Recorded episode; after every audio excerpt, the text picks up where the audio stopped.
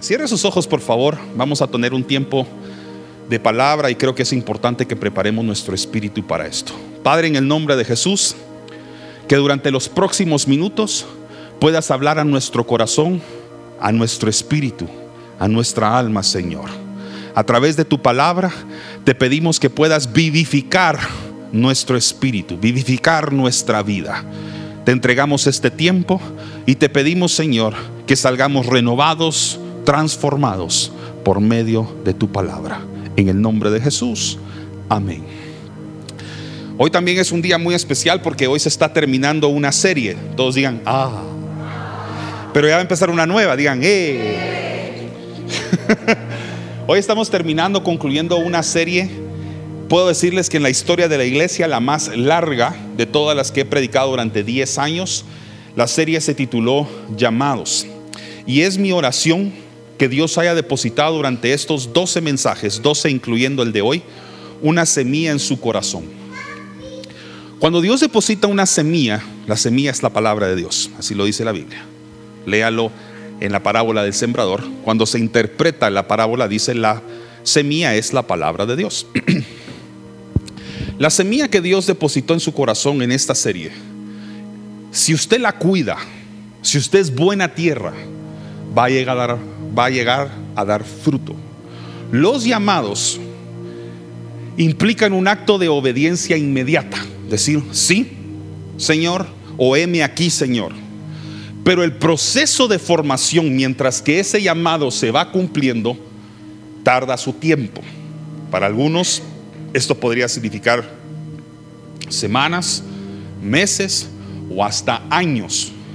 Yo lo que quisiera pedirle es que cada mensaje de cada serie que aquí se predica, si usted lo recibe con la actitud correcta, guárdelo en su corazón celosamente. Riegue esa semilla dándole más palabra. No se limite únicamente al mensaje que yo le prediqué, sino que durante el término de la serie, digamos esta que se llamó llamados, dígale al Señor, sígueme revelando a mí lo que significa cada mensaje que mis oídos han escuchado en la casa no se limite a que únicamente el pastor le sirva la mesa el domingo y usted se alimente. Eso es bueno, e importante. Lleve su tiempo personal con Dios para que Él le siga revelando más sobre lo que es su llamado. El llamado es una parte fundamental de la vida de un cristiano. Después de que usted le entregó su vida a Cristo, decide servirlo a Él, usted tiene que preguntarle al Señor constantemente, ¿para qué me estás llamando?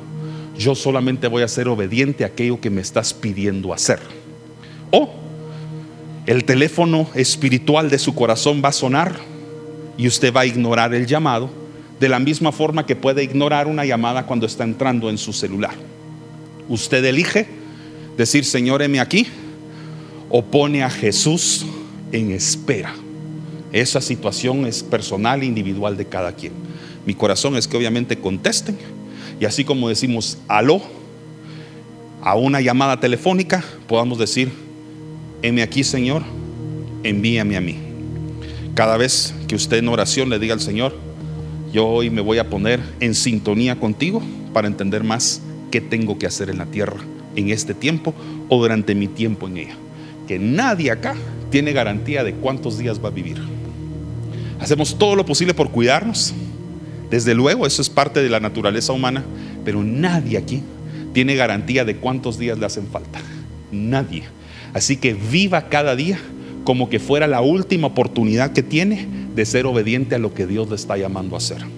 Cada 24 horas haga que valgan la pena en Jesús. Y hoy vamos a terminar esta serie llamados con un mensaje especial que Dios puso en mi corazón, llamando por así decirlo, a una persona en la palabra de Dios que es muy importante y con la cual muchos nos vamos a identificar. Terminaré esta serie con el mensaje llamando a Pedro. No me voy a limitar a hablar de Pedro como discípulo. Los que me han seguido durante los últimos mensajes saben que ya hicimos un mensaje que se llamaba llamando a los discípulos. Hoy quisiera hablar del llamado de Pedro cuando pasó de ser discípulo a un apóstol. Es otro nivel de su llamado. Todo es parte de lo mismo, pues, pero es un camino más cercano a lo que realmente Jesús esperaba de él cuando le delegó esa gran comisión. Vamos a empezar haciendo un repaso de la semana pasada. Mateo 16 fue donde yo me quedé para los que pueden seguirme con su Biblia y los que no aparecerán los versículos en la pantalla. Mateo capítulo 16 versículos 13 al 19. Dice así. Esto es un repaso. Cuando llegaron cerca del pueblo de Cesarea de Filipo, Jesús preguntó a sus discípulos, ¿qué dice la gente acerca de mí? Note que está hablando en tercera persona. La conversación era entre dos personas, Jesús y los discípulos, primera y segunda persona. Pero preguntó tercera persona. No qué dicen ustedes, qué dicen los demás acerca de mí. Y los discípulos en el versículo 14 le contestaron. Algunos dicen que eres Juan el Bautista y otros dicen que eres el profeta Elías o el profeta Jeremías o alguno de los profetas. Versículo 15. Entonces Jesús les preguntó, ¿y ustedes qué opinan? ¿Quién soy yo? Versículo siguiente en el 16 dice, Pedro contestó.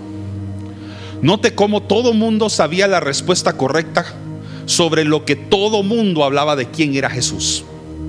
O sea, no fue difícil responder qué es lo que la gente dice de mí. Pero cuando la pregunta ya fue personal, o sea, ya no fue en tercera persona, sino que a segunda persona. La pregunta fue dirigida hacia todos, mas solamente uno se atrevió a responder. Hoy estamos hablando de ese hombre llamado Pedro. El que cuando la convocatoria a veces era para todos, era el único valiente que se atrevía, hablaba y decía. Pedro, una persona que muchas veces podemos catalogar como imprudente, cometió muchos errores. Fue un hombre que incluso se le ocurrió decir, yo jamás te dejaría y apenas unos días después estaba negándolo tres veces antes de su crucifixión. Un hombre que dijo que podía caminar sobre las aguas y en el momento que desvió su mirada de Jesús y empezó a ver la tormenta que lo rodeaba, se empezó a hundir. Pero ese mismo hombre también alcanzó la gracia y misericordia de Jesús y fue levantado y caminó juntamente con Jesús de regreso a la barca. Así que podrán decir muchas cosas malas de Pedro, pero siempre sobrepasarán las cosas increíbles, impresionantes que Pedro hizo en el nombre de Jesús. De esa persona, de esa persona estamos hablando hoy. Viene Pedro y entonces responde, tú eres el Mesías, el Hijo del Dios que vive y da vida.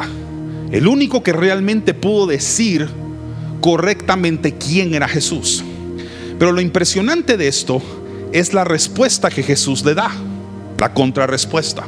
Le dice, bendito seas Pedro, hijo de Jonás, porque no sabes esto por tu propia cuenta, sino que te lo enseñó, la versión Reina Valera dice, te lo reveló mi Padre que está en el cielo. Continúa.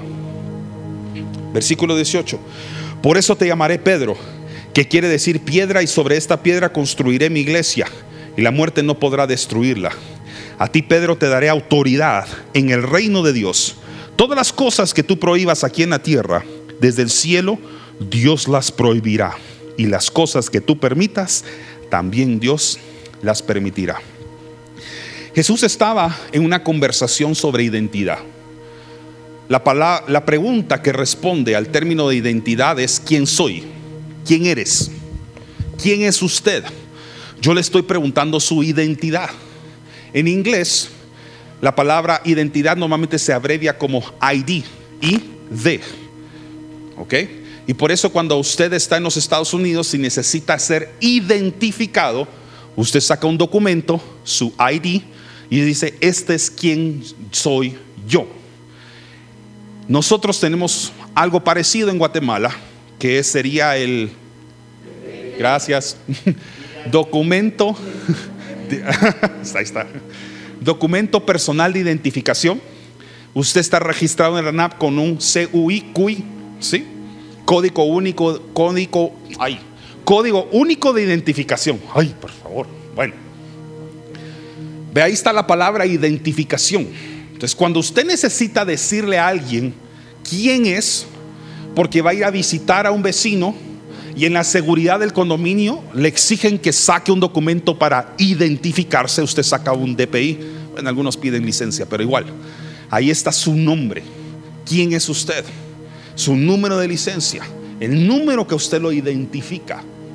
Entonces ya las personas saben quién es usted. Entonces en una conversación similar, sin sacar un documento, Jesús conversa con sus discípulos y les dice, ¿qué dice la gente que soy yo? ¿Será que realmente le ha sido revelado mi verdadero DPI? ¿Conocen mi DPI espiritual? Y por lo visto no, porque lo identificaron como una copia de los otros profetas. Como, como una fotocopia de gente que ya existía, como los profetas mayores o menores, no importa. Pero ¿quiénes dicen ustedes que soy? Porque los demás me han escuchado, me han oído predicar, pero ustedes han pasado tiempo conmigo. Ustedes me han acompañado, ustedes me han visto orar, ustedes conocen secretos que otros no les ha sido revelado. Yo quiero saber qué dicen ustedes que soy yo. Y Pedro tiene la respuesta correcta. Y no tiene la respuesta por su propia carne, su propia inteligencia, sino porque esto es el inicio de la vida espiritual de Pedro, que el Espíritu Santo le haya revelado quién era. No se necesitó el día del Pentecostés, como en los primeros capítulos de los Hechos, ustedes saben a qué me refiero, para que cayera el Espíritu Santo sobre Pedro y le fuera revelado hasta entonces cuando Jesús se había ido. Jesús estando aquí en tierra, en presencia de Pedro, viene el Espíritu Santo y cae sobre este discípulo y ya cae la revelación de quién es Jesús. En pocas palabras, para los cristianos, la revelación de quién es Dios viene por medio del Espíritu Santo. Usted va a entender las cosas de Dios en la manera que cae no en información, sino en revelación. La Biblia le va a llegar, perdón, borre eso la religión le va a saturar de información, pero la verdadera relación con Dios le va a llevar a la revelación de la palabra. Si usted no se mete en lo espiritual, esto es un sencillo texto, es una pieza de literatura, es un libro que tiene páginas, es un libro que está impreso en papel, pero cuando usted lo lee bajo el Espíritu Santo, usted entra en lo que se llama la zona de la revelación. Y eso es mi deseo. De ese hombre estamos hablando hoy. Y esta mañana, aprovechando que es el cierre, quisiera presentarles a ustedes en persona, de la mejor forma que nosotros pudimos hacerlo hoy, al apóstol Pedro. Y para ello les voy a pedir si me pueden bajar las luces de la iglesia unos instantes, por favor y preste atención a lo que va a ocurrir. Pedro, apóstol de Jesucristo.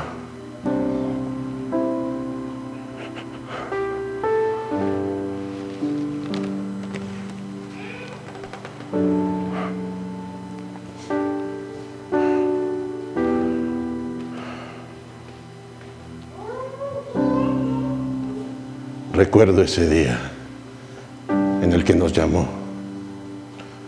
Venid en pos de mí y os haré pescadores de hombres, dijo. Vaya si nos cambió la vida, desde pescas milagrosas hasta hombres resucitados. Los ciegos ven, los sordos oyen y los cojos saltan y danzan de alegría. A los pobres les es anunciado el Evangelio y a mí, un simple pescador, me llenó con su Santo Espíritu. Un día me preguntó, ¿quién dicen ustedes que soy? Sin dudarlo contesté, tú eres el Cristo el Hijo del Dios viviente. Y no olvido lo que él dijo después.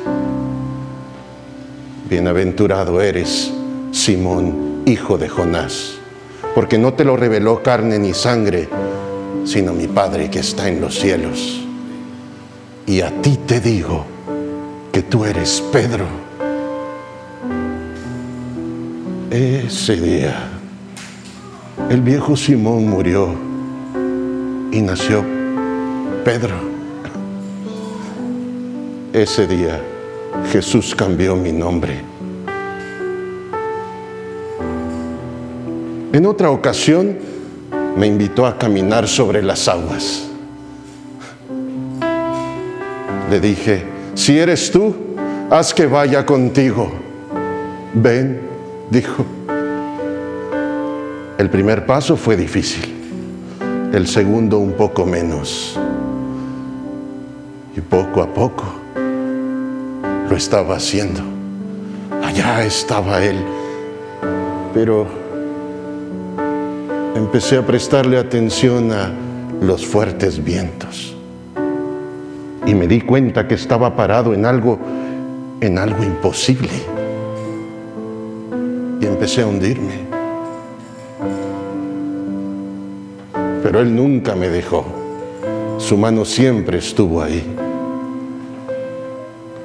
con su cálida voz y su mano dijo, hombre de poca fe, ¿por qué dudaste? Y me sacó y me llevó de vuelta a la barca. Lección tras lección. Yo tenía poca fe, pero Él, Él tiene tanta fe en nosotros. Pero Siempre hay un pero, a pesar de todas sus enseñanzas, a pesar de todos los milagros de los que fui testigo, a pesar de su infinito amor para conmigo. En aquella hora, en aquella hora, lo negué tres veces.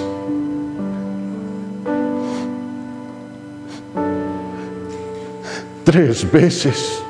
Después de que había dicho, aunque me fuera necesario dar la vida, jamás te negaré. Y lo negué tres veces.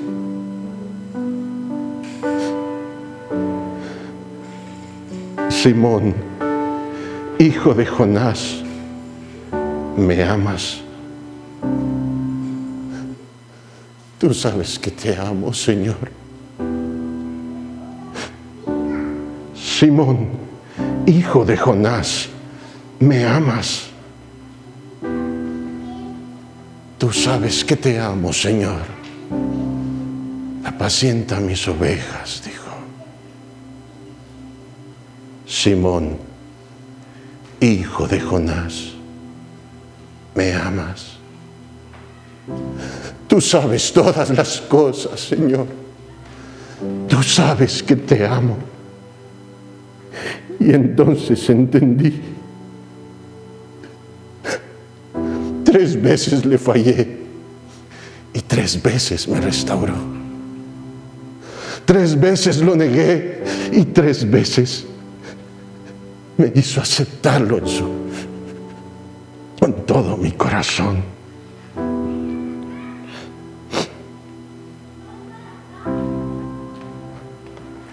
Ese día su perdón cambió mi vida. He aquí yo te doy las llaves del reino de los cielos. Todo lo que atares en la tierra será atado en los cielos, y todo lo que desatares en la tierra será desatado en los cielos. Id y haced discípulos a todas las naciones. Id y predicad el Evangelio a toda criatura bautizándolos en el nombre del Padre y del Hijo y del Espíritu Santo, enseñándoles a que guarden todo lo que yo les enseñé. Y como lo prometió al principio, nos volvió pescadores de hombres. Ese día Jesús cambió el mundo con nosotros.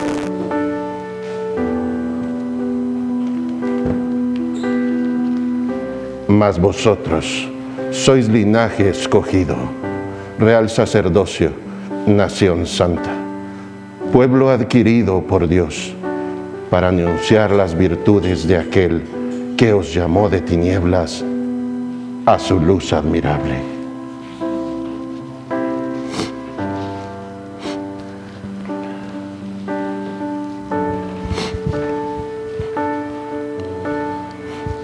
Estamos hablando de este hombre llamado Pedro. Hechos capítulo 3, por favor.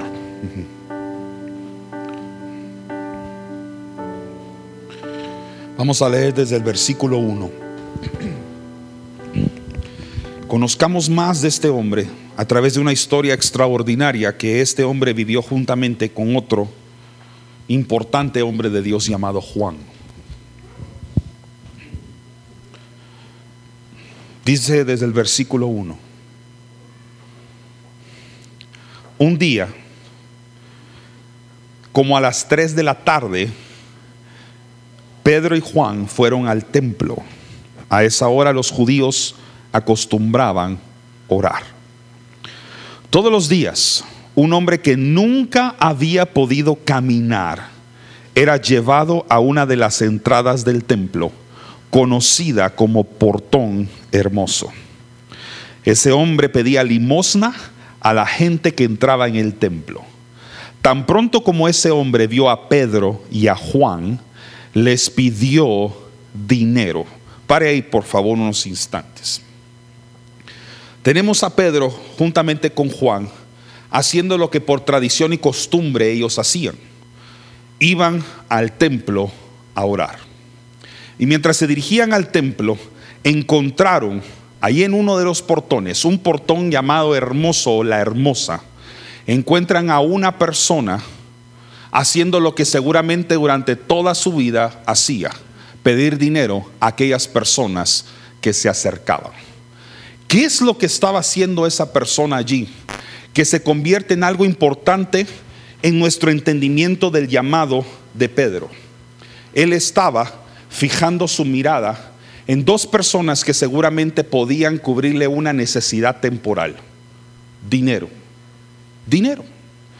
Esta persona dice la palabra que no podía caminar.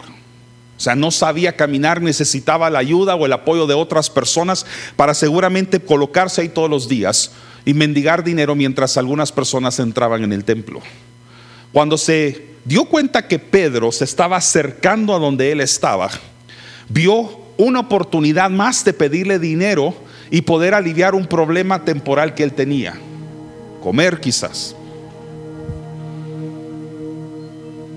el sustento diario, alguna limosna que alguien en misericordia le pudiera dar para que esa persona pudiera comer o la familia a la que esta persona pertenecía. Pero dice la palabra que Pedro y Juan también lo vieron a él y fijaron su mirada atentamente en él. Yo quiero imaginarme que mientras estaban ellos enfrente a esta persona, el intercambio de miradas no fue inmediato. Seguramente la persona miraba las manos de Pedro y de Juan a la espera de que pudieran sacar de su bolso o su bolsillo una moneda o algo para poderles dar. Mientras tanto, Pedro y Juan estaban fijando su mirada en los ojos de aquella persona. Es decir, no había intercambio de miradas todavía. El mendigo estaba buscando si sacaban dinero de su bolsa, mas aquellos apóstoles estaban fijándolo se estaban fijando en él. Se estaban fijando en una necesidad más grande que él tenía que solamente comer y dinero.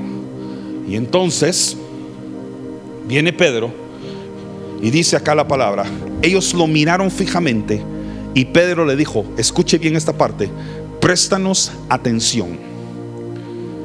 Estaba tratando de desviar la atención de donde estaba hacia algo mejor. La atención de este hombre estaba fijado en el dinero, en la necesidad que él tenía. Más vienen ellos y le dicen, antes de que ocurra un milagro, los que conocen la historia saben que un milagro está por ocurrir, pero le dice, préstame atención. Entonces seguramente en ese momento la mirada del mendigo dejó de ver hacia abajo los bolsillos de estos apóstoles y seguramente levantó su cara y al fin pudo ver a Pedro que les estaba hablando. Los miró fijamente y entonces dice los apóstoles, aquel hombre los miró atentamente, pensando que iba a darle algo. Sin embargo, Pedro le dijo, no tengo oro ni plata, pero te voy a dar lo que sí tengo. Y en el nombre de Jesucristo de Nazaret, te ordeno que te levantes y que camines. Y enseguida Pedro lo tomó de la mano derecha y lo levantó. Todos digan levantar. En ese mismo instante, las piernas y los pies de aquel hombre se hicieron fuertes y de un salto se puso en pie y empezó a caminar. Sin más, entró, todos digan entró.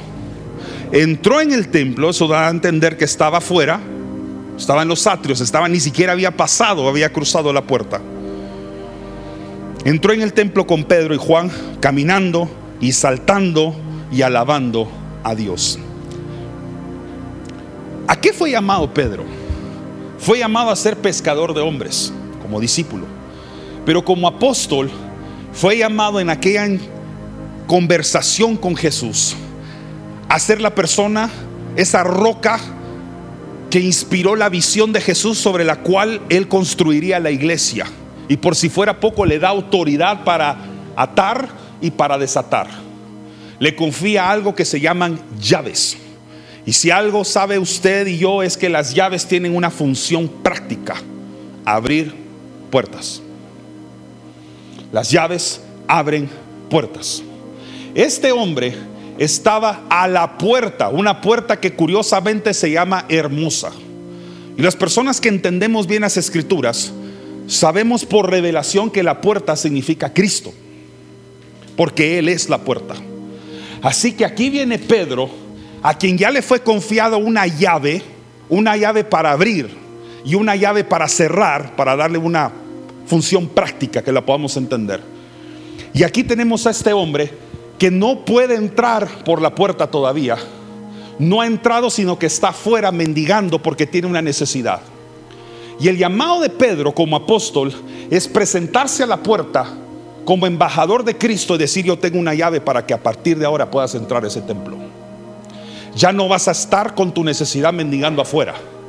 Yo cargo una llave de autoridad de reino que en este momento vamos a activar y vas a entrar. Y esa puerta se llamaba Cristo.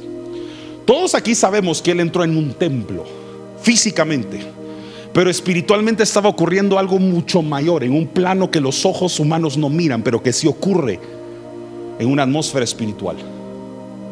Ese mendigo, esa tarde, entró en Cristo se le abrió la puerta de Cristo y entró físicamente en un templo, pero entró en el reino espiritual, porque también sabemos que el templo es la habitación del Espíritu Santo. O sea que él entró en el reino de los cielos.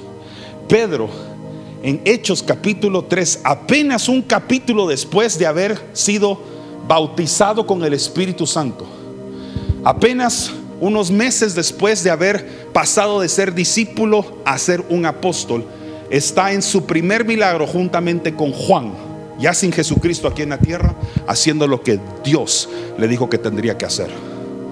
Tú vas a tener las llaves de la iglesia.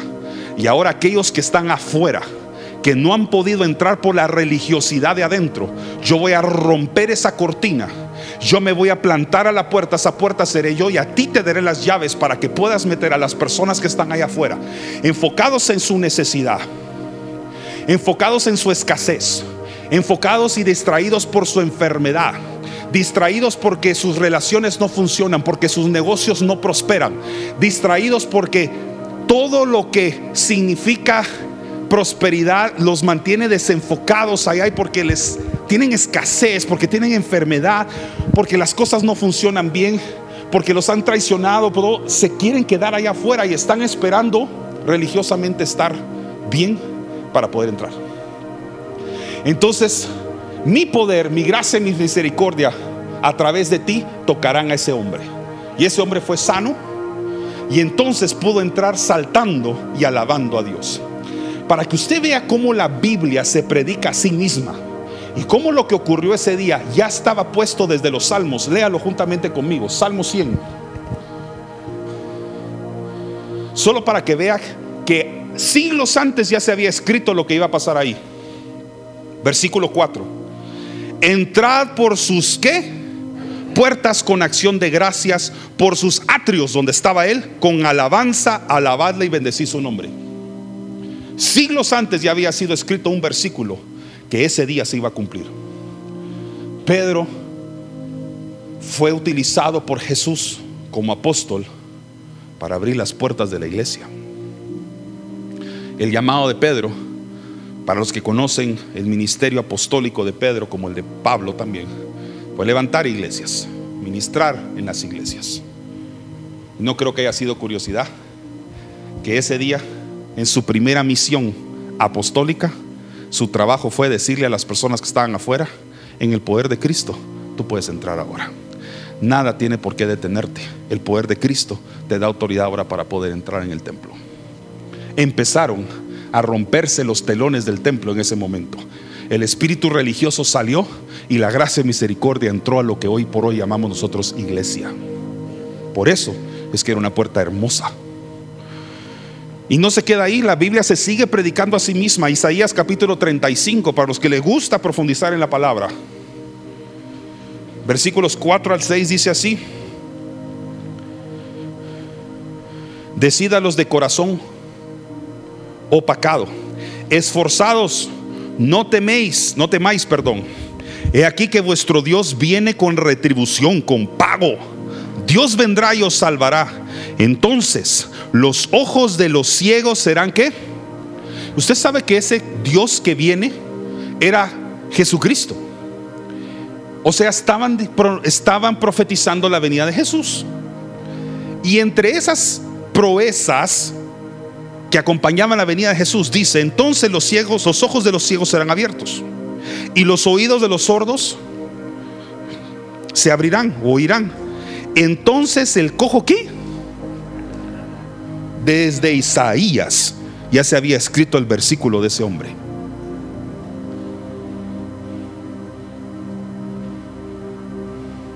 Porque dice que al instante se puso de pie, empezó a saltar y entró por los atrios alabando y cantando. Pedro no vino a hacer lo suyo, solo vino a cumplir lo que tenía que cumplir, lo que la palabra había dicho. Vamos a continuar con Hechos 3, pero ahora vamos a regresar al versículo 9. Ese solo fue un paréntesis. Hechos 3.9. Estábamos en Hechos capítulo 3, regresamos ahí. Todos los que lo veían caminar y alabar a Dios estaban realmente sorprendidos. Ojo con esto. No entendían lo que había pasado. No entendían. Sin embargo, sabían que era el mismo hombre que antes se sentaba a pedir. Cuando usted es alcanzado en misericordia, cuando usted pasa de ser ese cojo espiritual, ese necesitado que está allá afuera en el mundo, y entra esto que nosotros llamamos la casa de misericordia hoy, la iglesia, la gente no va a entender cómo Fernando Arias antes estaba allá afuera y ahora está aquí adentro. Sin embargo, sabemos que es él. No entendemos cómo pudo haber ocurrido, pero sí podemos identificar que es Fernando. El mundo cuando usted es tocado por el Espíritu Santo, cuando es usted tocado por la misericordia y la gracia, no van a entender qué fue lo que ocurrió. Muchos van a decir, ¿cómo es posible que apenas hace unas horas a este lo vimos mendigando en el mundo? Lo vimos entregando su tiempo, sus herramientas al pecado. Y de pronto está aquí adentro saltando y alabando a Dios.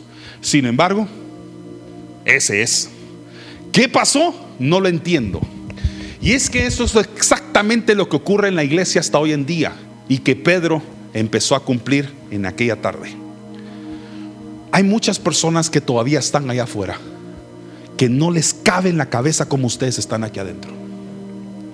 A veces se van a oponer, a veces no van a entender cómo es que alguien tan necesitado, como alguien que entregaba su vida a pecado, como alguien que mendigaba allá afuera, como alguien cuyas circunstancias le hacían quedarse allá afuera enfocado, de pronto está aquí adentro. No lo van a entender. Mas usted va a poder ser el testigo, el primer testigo de decir, yo solo sé que era ciego y ahora veo. Yo solo sé que antes era pecador y ahora soy salvo. Yo solo sé que antes entregaba mi vida al pecado y a un estilo de vida que no era digno de Jesucristo, pero ahora solo puedo decir que aunque sea así imperfecto, yo estoy adentro en la casa de mi Padre. Pedro vino a romper esa cortina religiosa que había allá afuera.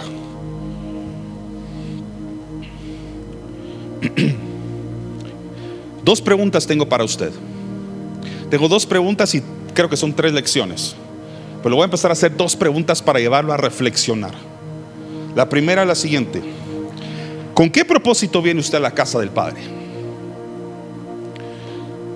¿Cuál es el propósito que lo hizo venir a usted aquí hoy? Es probable que algunos vinieron por convicción. Ya tienen el hábito de decir, el domingo es de Dios. Y el domingo es para ir a la casa de mi Padre. Bendigo su vida por eso. Hay quienes tal vez vinieron un poquito arrastrados, levantados. Y así como yo, la verdad que si me hubiera preguntado a mí a las 7, 8 de la mañana, mis planes hubieran sido diferentes, pero fíjese, mi mamá, mi papá, mis hermanos, toda la mara quería venir para acá y ni modo que me iba a quedar en la casa. Créame que no soy perfecto, pero me rehuso que me tachen de la oveja negra. Bendigo tu vida por estar aquí en todas maneras. Aunque como a ese paralítico te han arrastrado acá, el que te dio acceso a su presencia es Jesús. A ti te pudieron haber traído en carro, en camioneta, te pudieron haber ido a traer a tu casa si es que ni siquiera vehículo propio tienes. Pero quien te dio permiso para entrar en la presencia de Dios, en esa puerta hermosa que aquí llamamos resplandece, fue Jesús. No fue el pastor, no fue la servidora que estaba en la entrada dándote la bienvenida y aplicándote gel en la mano quien te dio autorización espiritual para entrar acá es Jesucristo porque Él con su sangre manchó esa puerta para que tú pudieras entrar. Entonces tú tienes que entrar acá con acción de gracias. Decirle, gracias Señor porque estoy acá. Mi vida ahorita no está en un estatus de calidad espiritual. No siento unción. No siento que el Espíritu Santo honestamente marche conmigo, pero si hay algo que si realmente escarbo la profundidad de mi corazón siento y siento amor de Dios cuando estoy aquí. Estás en el lugar correcto. Viniste al lugar correcto. Y no se te preguntó ahí en la, en la puerta cuál es el problema que traes. Se te invitó acá a que todas tus cargas, todos tus problemas los pongas a los pies de Cristo. Eso se llama casa de misericordia. Pero ¿qué propósito lo trae usted acá? Y no me estoy refiriendo ahorita al paralítico, me estoy refiriendo a Pedro. ¿Sabe que Pedro iba ese día a orar? No dice que estaba buscando a un paralítico para sanarlo. Y en el camino al templo, antes de entrar, encontró el propósito por el cual iba. ¿Qué lo trajo usted acá? Seguramente venía con la intención de hablar con Dios. Pero en el camino, Dios le mostró un área de necesidad. Si usted abre sus ojos, se dará cuenta que en su camino de su casa a la iglesia, si usted abre los ojos como Dios los abre todos los días, como Jesucristo miraba aquí en la tierra, necesidad por todos lados. En el momento que usted cerró la puerta, la necesidad estaba ahí afuera en la calle. Estaba en el parqueo, estaba en la calle, estaba en su recorrido hasta acá. Usted puede tener la intención de venir a orar y adorar a Dios, pero si abre sus ojos de misericordia, va a ver la necesidad sentada tal vez ahorita a la par suya y ni lo conoce. Eso me llega a un punto importante. No todas las necesidades son evidentes al ojo humano, no todas. Lo evidente era que esa persona no podía caminar. Lo que no era evidente es que necesitaba la gracia y misericordia esa mañana. Eso solo Pedro y Juan lo ven. Usted opera en el llamado de Pedro en el momento en el que usted no se fija nada más en el hecho de que una persona pobre no tiene comida. Eso un montón de gente lo notó. Algunos le habrán dado limosna. Otros tal vez pasaron de largo y no le dieron nada.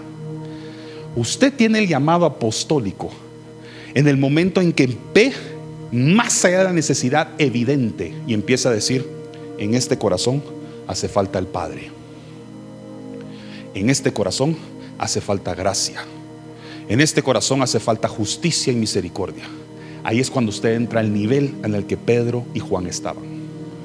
Todos pueden ver la pobreza extrema. Los ojos lo pueden ver. Actúe en misericordia cuando Dios lo manda a hacerlo. No estoy diciendo que no. Pero usted sabe que entró a una nueva dimensión cuando usted mira más allá de lo evidente. Porque nosotros andamos por fe y no por vista. O sea que nuestra fe no está fortalecida en lo que vemos, sino en lo que nos es revelado.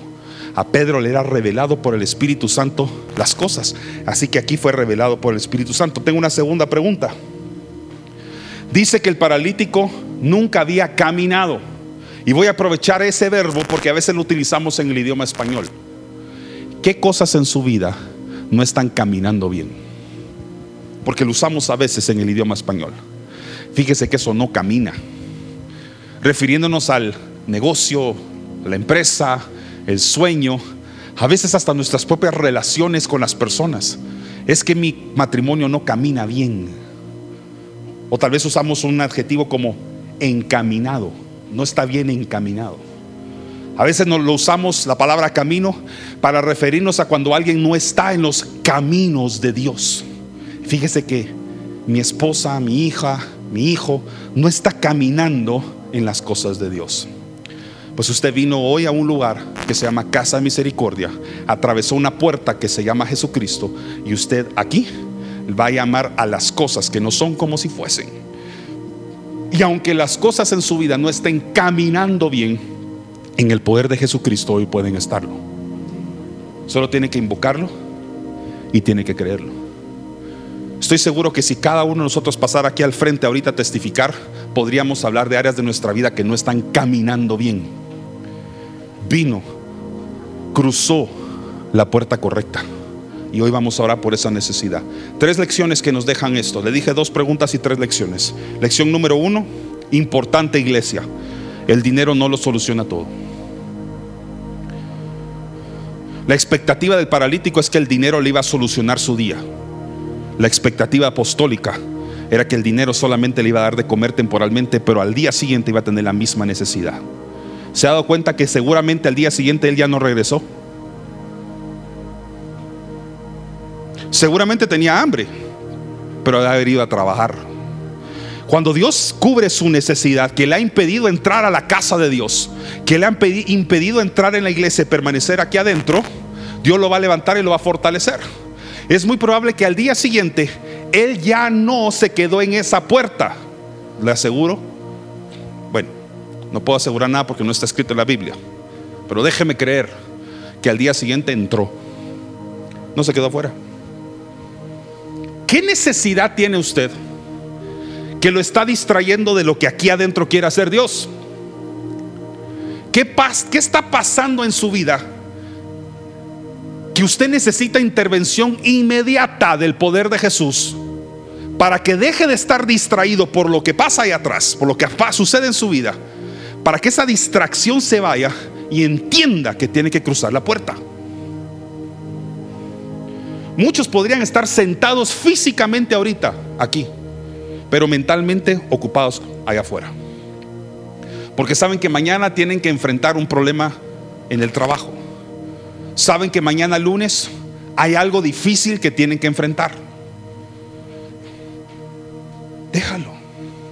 El poder de Cristo es más grande, más fuerte. No dejes que nada te distraiga. Entra aquí. Jesús es más grande que tu problema. Deja de estarle diciendo a Jesús cuán grande es tu problema y empieza a declarar los problemas cuán grande es Jesús que va contigo. Cambia la fórmula. El dinero no lo soluciona todo. Segundo, no vas a estar en la iglesia mientras veas tu problema más grande que tu Dios. Ojo con la preposición que utilicé, en la iglesia. Usted no está en, en es adentro, en la iglesia, mientras su problema sea más grande que su Dios. No sé si me lo pueden poner en la siguiente diapositiva, creo que lo puse ahí en una fórmula. Ahí está. Ese signo es mayor que. Hasta que usted no lo invierta, usted va a estar distraído. Usted no va a estar en las cosas de Dios, en los asuntos de Dios, mientras su mente esté distraída más por los clavos y problemas que tiene que al Dios al que usted vino a entrar, vino a adorar aquí cuando entró. Tiene que invertir eso. Creer que el, el nombre que usted está invocando es más grande que el problema que usted lleva cargando. Eso suena bonito. está para tweet. Dios es más grande que su problema. Y lección número tres. También hay necesidades que no son evidentes al ojo humano. Hay necesidades que no son evidentes al ojo humano. Y eso solo por revelación puede venir. Bendigo la vida de varios de aquí. Pero mi deseo y mi oración sería que fuera para todos. Que pueden entrar a este lugar y sin que vean la necesidad física o evidente, Dios los mueva en misericordia hacia la gente y puedan decirle a las personas de verdad que quiero orar por ti. Voy a orar por ti. Porque no puedo verlo físicamente, pero puedo sentirlo espiritualmente. El mundo necesita más personas así. El mundo necesita trabajadores en empresas que están tal vez caminando por un cubículo, una oficina, y no saben qué los detuvo, pero había una carga espiritual que sintieron en ese momento cuando pasaron ahí.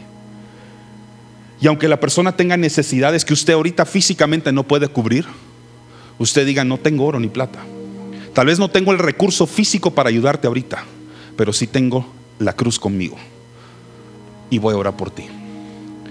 No sea imprudente, no se ponga a hacer un servicio, tal vez en medio hora de oficina y eso puede provocarle cierto problema laboral, no me venga a culpar después.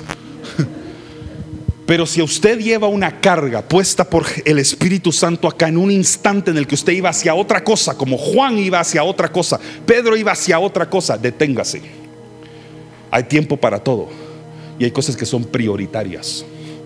Hay cosas que a mí me hacen ir de mi casa al trabajo todos los días, pero créeme que hay cosas que me hacen detenerme y en el camino llamar a una persona, mandarle un mensaje de voz, decirle cómo estás. ¿Por qué? Porque necesitaba preguntarte cómo estás. No me lo habías dicho, pero el Espíritu me lo había revelado. Pedro ya actuaba bajo revelación desde el momento que Jesús le dijo, eso te lo reveló el Espíritu Santo. Y si alguien aquí se siente débil, a tal punto que no se puede levantar. Solamente le quiero declarar el primer verbo del pasaje bíblico sobre la cual esta iglesia fue fundada, Isaías 60, versículo 1. Me lo pueden poner ahí. Isaías 61, primer verbo de acción. No, antes. No lo puse. Ah, tal vez no lo puse, perdón. Isaías 61 dice, levántate Creo que no lo. Sí, gracias. Levántate y luego dice, resplandece. ¿Sabe que es bien difícil resplandecer si no se ha levantado todavía? ¿Cómo puede resplandecer el sol si no se ha levantado del horizonte? ¿Cómo puede usted resplandecer la luz de Cristo si todavía está afuera? Si todavía está como un cojo paralítico al suelo. Hoy el Señor le está diciendo, levántate. Y muchos de ustedes están siendo llamados a proclamar esa palabra sobre la gente. Levántate. Sé fortalecido y entonces resplandecerás. Aquí, esta iglesia fue fundada bajo esa premisa bíblica. Pero para nosotros poder resplandecer en esta nación tenemos que levantarnos primero, iglesia. No podemos permanecer sentados cómodamente, nada más recibiendo prédica los domingos sentados cómodamente en nuestras casas únicamente viendo prédicas, tenemos que levantarnos en el nombre de Jesús y empezar a resplandecer. Pero mientras tú no te levantes, el llamado está dormido. Está literalmente sentado o acostado en la cama.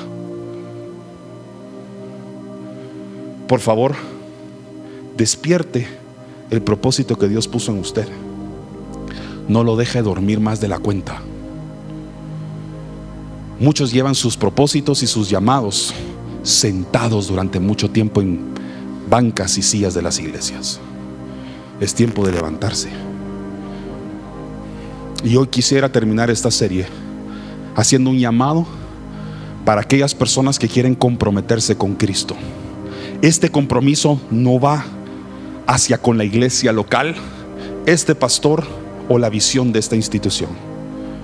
Claro, cuando usted recibe el llamado y se compromete con Jesús, empieza a cumplir con ese compromiso en la manera que usted se activa y empieza a resplandecer, tal vez en este ministerio. Pero hoy quiero hacer como un llamado más grande y es las personas que de verdad quieran comprometerse con Jesús.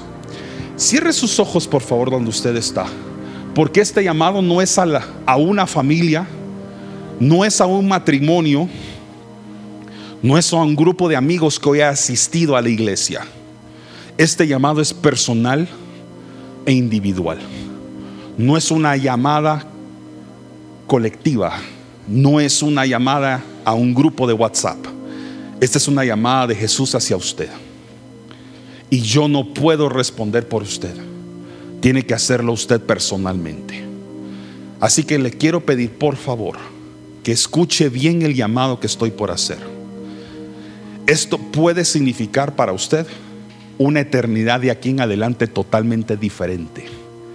Y puede significar para muchos que el resto de sus años en la tierra los empiece a vivir levantado y no acostado, levantado y no sentado, fortalecido y no débil.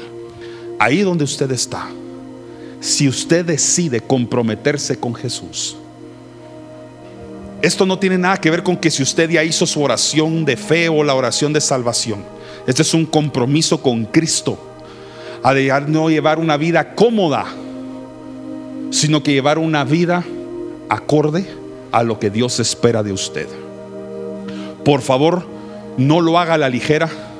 Entienda que el compromiso lo está haciendo con el Rey de Reyes y Señor de Señores. A la cuenta de tres valientemente nos pondremos de pie. Obviamente yo ya lo estoy. Nos pondremos de pie. Aquellos que decidamos en la casa de misericordia y que hoy atravesamos la puerta que es Cristo para estar en este lugar santo esta mañana, comprometiéndonos con Jesús para el resto de nuestras vidas, a no llevar una vida cómoda nada más, sino que ir a predicar el Evangelio a donde Dios te llame, a orar por los enfermos, atraer a las personas a la salvación de Cristo. Vas a ser incomodado a invitar a personas a la iglesia para que conozcan al Padre aquí. Vas a ser incomodado para imponer manos sobre enfermos. Vas a ser incomodado a vencer la timidez que has tenido porque sabes que eres un predicador de la palabra de Dios, pero le has dado más cabida en tu corazón a la comodidad y a las vanidades que al Señor. Algunos van a empezar a tener que cambiar hasta sus círculos de influencia, sus redes sociales, donde sea que Dios te ha dado voz y autoridad. Y vas a empezar ahora a comprometerte con Jesús a que Él sea el primero y más principal objetivo de tu comunicación. Así que en el nombre de Jesús, a la cuenta de tres, en la casa del Padre, aquellas personas que decidan ahora, a partir de este momento, entregar su vida, su voluntad, su servicio, habilidades, recursos, tiempo y comunicación al Evangelio, se pondrá de pie. Uno, dos y tres.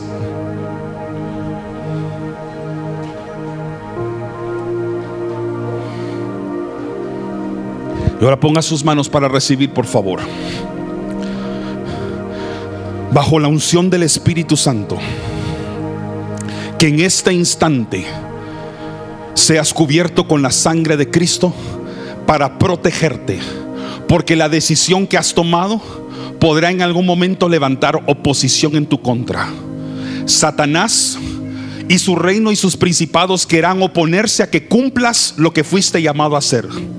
Serás tentado como Jesús fue tentado en el desierto, a regresar al lugar donde Jesús estaba, a comer cuando decidiste ayunar. Vas a ser tentado a pecar cuando decidiste guardarte en santidad. Vas a ser tentado a regresar a tus viejos hábitos cuando hoy estás decidiendo cambiarlos. Vas a ser tentado a permanecer cómodo en la cama, cómodo en la silla, cómodo dentro del vehículo. Pero en el nombre de Jesús serás fortalecido como Jesús fue fortalecido en el desierto, porque la palabra de Dios estará contigo. Y de aquí en adelante declaro que el Espíritu Santo estará contigo, te guiará, te levantará y te fortalecerá en Cristo Jesús para que cumplas el llamado para que cumplas aquello para lo cual tú naciste en este tiempo y en esta generación. Bendigo los lugares, los callejones, las calles, los vecindarios, las redes sociales, las naciones, los países que escucharán el nombre de Jesucristo predicado por tu voz y tu boca en este instante. Bendigo las tierras y territorios que ocuparán tus pies. Declaro que llegarás a lugares y literalmente la presencia de Dios irá contigo y establecerás como embajadas de reino donde tú estés. Que en el nombre de Jesús Dios use tus manos para aquellos talentos y habilidades que Dios puso en ti. En el nombre de Jesús, que salgas de esa zona de comodidad y empieces a marchar en Cristo Jesús. Prepárate porque Dios va a cambiar personas, va a cambiar círculos sociales, va a rodearte de personas correctas y va a sacar de ti las personas incorrectas. Va a moverte de lugares incorrectos hacia lugares correctos. Va a empezar a establecer tiempos nuevos, ciclos nuevos en tu vida. Que la gracia, la misericordia y el Espíritu Santo te acompañen en la decisión que hoy valientemente has tomado. Y en lo que yo y esta casa podamos servirte, ahí estaremos para levantarte y fortalecerte cada semana con la palabra de Dios. En el nombre del Padre, del Hijo y del Espíritu Santo. Amén y amén. Den una ofrenda de palmas al Señor. Qué decisión más importante la que se ha tomado hoy. Uh, más fuerte. Amén.